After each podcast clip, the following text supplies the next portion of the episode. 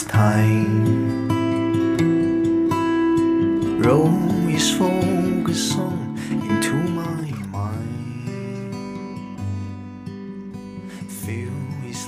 嗨，你好，今天是二零一六年的七月九号。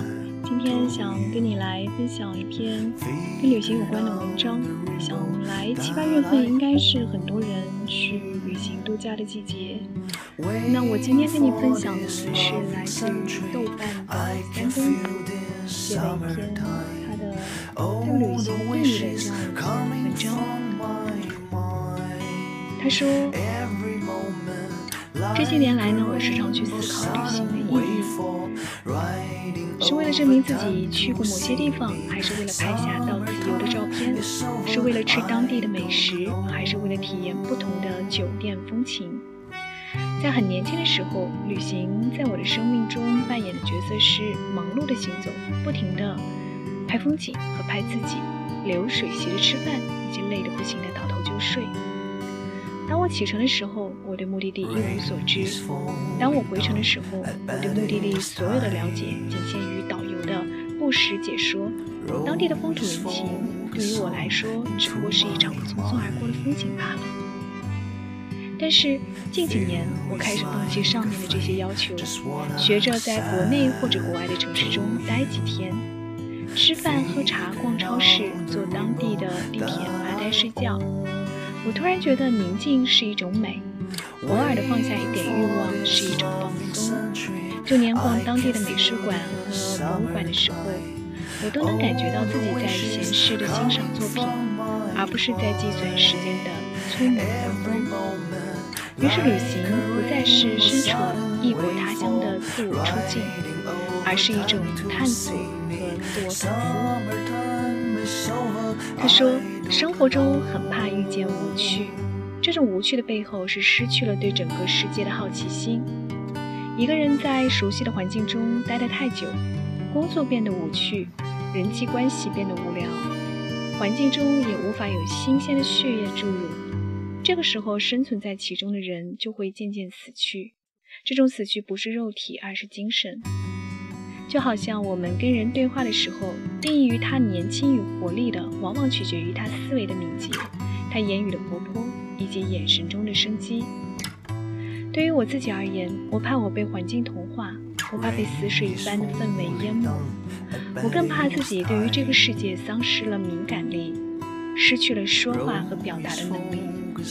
所以，我需要去旅行。因为三公子他本身是在体制内做工作的，所以这种死水一般的这样的生存环境，让人丧失活力的感觉，我觉得他描述的是非常到位的。然后他说，他之所以这次想去欧洲旅行，是因为他有一次信口开河的去点评西方好几位艺术家的作品，然后有一个老艺术家就很善意的说：“你没有站在梵高的真迹之前，你怎么？”体会色彩流动的炫目呢？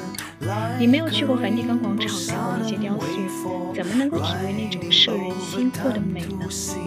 你所做出的评价只是对书本知识的一种复制而已。所以三公子说，带着了解好奇的、了解真相的好奇心去旅行，对行走过程中的每一个片刻才会去用心观察、去体会，并且获得全新的认知。与此同时，信口开河的这种糟糕的习惯，会随着行走距离的增长，见识的人情风貌越多而渐渐飘抛弃。了解世界越多，越容易感到自己的渺小，也容易激发自己去扩展生命的宽度和广度。他说，去年夏天我在浦东机场看到了一个稚气未脱的高中少年。这个女孩一个人背着行囊，准备去非洲做义工。在候机的过程中，她跟自己的父母道别，言语中听不出来任何的慌张和害怕，反而是井井有条的计划安排。她把暑假的两个月分成了三个时间段。一部分留给了义工，一部分留给了实习，一部分留给了雅思考试。最有趣的是，当她的父母跟她跟随着同班同参加针对华尔街的某个夏令营活动时，他非常明确地告诉父母，自己对经济学毫无兴趣，希望未来可以研究生物科学，而且他已经咨询了老师，准备报名参加在耶鲁大学的实习夏令营活动。他跟说，他跟他的父母说，去非洲做义工是自己的选择，放弃去华尔街夏令营的活动也是他的选择。他明白自己喜欢什么，也会尽自己的全力去追求什么。三公子说：“当时我的感触很深，这应该就是新生代年轻人身上的那种勇气、决心和果断吧。再简单点说，这就是生命力吧。良好的家庭环境赋予了他们更多的选择力，这是他们的幸运。但与此同时，他们也没有辜负这种幸运。”选择用更加明确的人生追求和更加努力的付出来接受这种馈赠，未来他们也会有足够的担当去面对这个世界，也会照顾身边的亲人和爱人。有旺盛生命力的感觉真的是让人羡慕。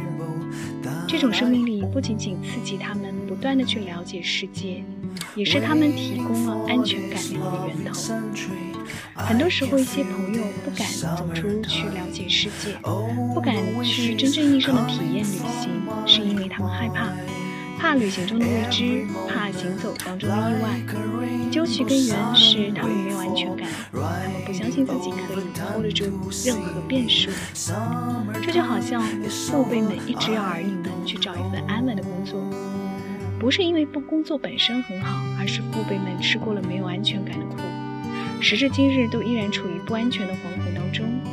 所以他们认为儿女们也跟他们一样，没有能力依靠自己来活自己去获得安全感，只能用工作的稳定来获得安心。可是，当我身处在某种看似安全、牢固不破的工作环境当中，大多数人依然其实是没有安全感的，他们依然会对职场上的风吹草动而惶恐。为领导的一席话、捉摸不定的言语而不安。大多数人除了单位组织、家庭组织的短期旅行之外，从来不敢在年假的时候去真正意义上的来场说走就走的度假。用他们自己的话来说，害怕走出去，也走不出去了。他们看起来身处在安全的领地，而时刻为可能失去这种安全感而不安。最终。对抗这种不安的方式，就是放弃一切的自身原动力、好奇心、期盼和追求，选择随波逐流的轨迹。张公子说，旅行中所经历的每一段不一样的体验，其实都值得拿来分析自己的生活。他说，我认识一个熟人，带着家人去了东南亚玩了一圈之后，就肆意批评当地的不安。不安全、不卫生，言语之中是很瞧不起当地的落后的，彰显了自己生活条件的优越。这种态度呢，让周围的人感到很不舒服。一位常年旅行的朋友说：“好的旅行会帮助一个人改善脾气、提高品行，会帮助他纠正自己的偏见和狭隘。”朋友还说：“旅行只能展示各种城市与城市之间的不同，却并不能证明不同城市之间的高低贵贱之分。”比如有些条件不算好，但是异域风情的很浓烈的这样一些不发达地区，你能体会到的是很多的淳朴和善良；